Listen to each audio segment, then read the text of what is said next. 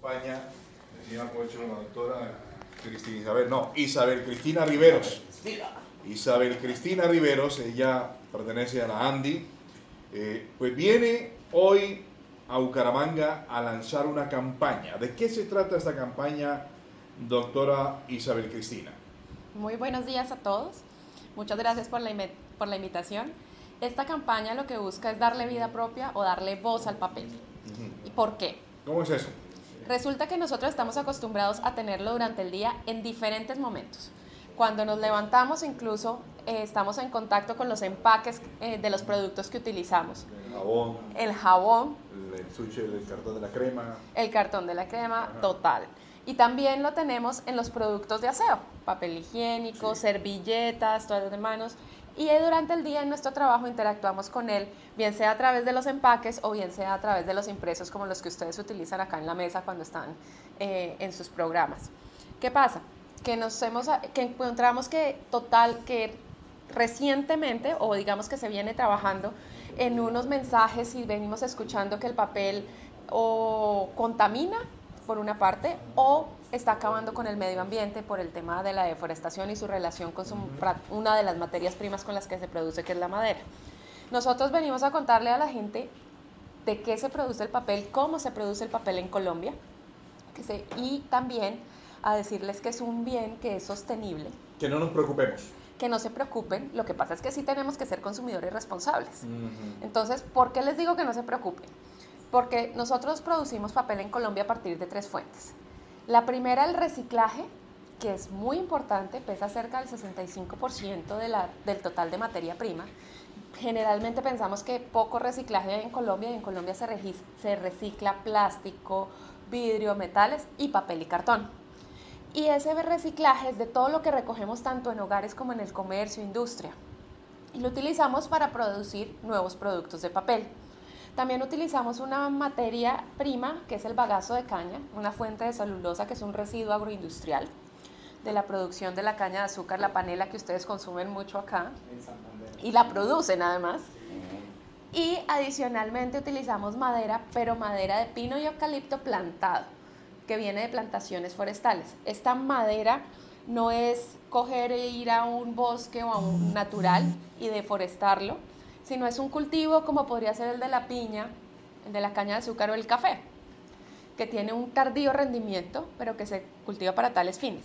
Adicionalmente, tenemos otra eh, ventaja con estas plantaciones forestales que son certificadas, que son comerciales, para fines comerciales, y es que generan trabajo en el campo, controlan la, la erosión al hacer el control los árboles del agua y evitan desastres naturales. Cuando las empresas deciden tener este tipo de plantaciones, los bosques nativos que están ahí, los bosques naturales, no se pueden tocar, sino que se tienen que preservar y estudiar.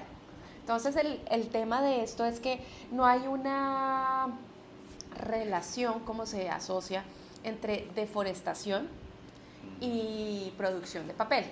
De hecho, el primer reforestador en Colombia es la industria papelera. Hay muchos mitos, ¿no? Sobre, esta situación del papel. Pues eh, uno de ellos es la comunicación en papel tiene una tendencia a desaparecer o lo digital va a subir. No, es que incluso el mismo gobierno nacional lanzó una campaña de cero papel.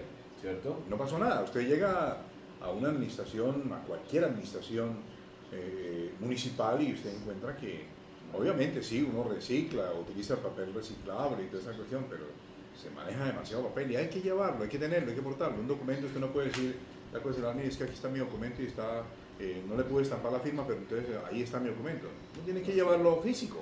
físico, ¿no? Digamos que son medios complementarios, tanto lo digital como lo, lo escrito en el caso de los papeles de imprenta y escritura.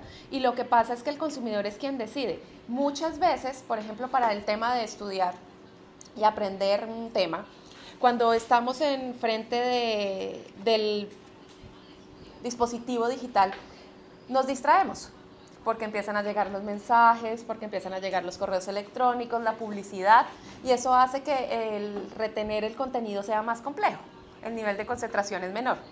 Pero también, por facilidad y por portabilidad, también los medios digitales tienen sus ventajas. El consumidor lo que debe pensar es que elija el medio que necesita en el momento que lo va a utilizar, pero tenga conciencia de lo que va a hacer posterior. Compre papel que tenga certificación de manejo sostenible, que las fuentes sean sostenibles, el reciclaje, eh, como les mencionaba, el bagazo de caña y la madera certificada o el papel que viene con certificación, por ejemplo, FSC o PEF, que son eh, las marcas internacionales que están registrando ese papel como sostenible. Y adicionalmente, que al final esos residuos de papel, cuando uno ya lo ha consumido, ya no lo necesita más, los disponga de manera correcta. Incluso tenemos ya rutas selectivas y ustedes son muy buenos en ese sentido porque han hecho muchas campañas y procesos para separación en la fuente, digamos que por la fuerza que han tenido con, el, con la emergencia de Carrasco, pero han hecho una gestión de separación muy importante donde han encontrado, alcanzado resultados importantes.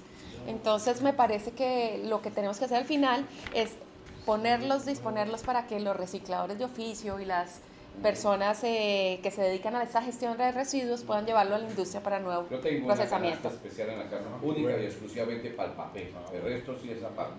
Es importante. Pues. De hecho, la, la legislación colombiana sí lo prescribe. El detalle es que uno recicla y hay un día especial para que los vehículos lo recojan, que lo hacen en el mismo vehículo que recogen la basura y se confunde. Y se confunde, no, se contamina. Entonces, pues no necesariamente, no sé cómo opera ya en, ah, en Bucaramanga. Un desorden total, que es un desorden bravo de la empresa de Bucaramanga. Eso no hay empresa. Bueno, doctora, ¿y esta campaña se va a hacer solamente a través de los medios o usted va a recorrer algunos sitios especiales? Eh, hemos, también tenemos disposición para visitar aliados. Acá ustedes tienen una importante industria gráfica que vamos a visitar y a tener reuniones con, cooperativas de impresores eh, para que conozcan este mensaje y sepan que no están solos, que, los medios impresos y de hecho nosotros se ha probado que el consumidor prefiere el medio impreso en publicidad que, que el digital. Y asimismo eh, vamos a visitar empresas que por su gestión promocionan la, otros medios para distribuir información a los consumidores y a sus clientes eh, electrónicos a través de mensajes que van en contra del papel. Entonces la idea es llamarlos y decirles, promocionen las ventajas de su medio digital por las ventajas que en sí mismo tiene, pero no haga incurrir al consumidor en información que no es válida, en paradigmas que van en contra de la industria papelera que hace un trabajo sostenible importante. Doctora Isabel Cristina Rivero, pues el tiempo apremia, ya nos tenemos que despedir. Usted como directora de la Cámara de la Pulpa, Papel y Cartón de la Andy, pues está acompañando esta campaña el día de hoy. Eh, muchísimas gracias por haber estado aquí en el Informativo Popular de Santander y algún correo, alguna dirección en donde las personas se puedan conectar para que conozcan más a fondo, puedan profundizar sobre esta campaña. A través del contacto de nuestra página web de la, que se llama cadenadepapel.com, ahí pueden conseguir toda la información, pero adicionalmente a través del contacto nos pueden enviar todas sus inquietudes. El hard dash también. Vamos. Sí, también, papel sostenible. Señoras y señores, por su atención, mil gracias. Que Dios nuestro Padre Creador nos multiplique sus bendiciones. Mañana, en punto de las 5 de la mañana, estaremos una vez más con todos ustedes aquí en los 12.30 de la M por Mundo Radio. Que Dios nuestro Padre Creador nos colme de bendiciones.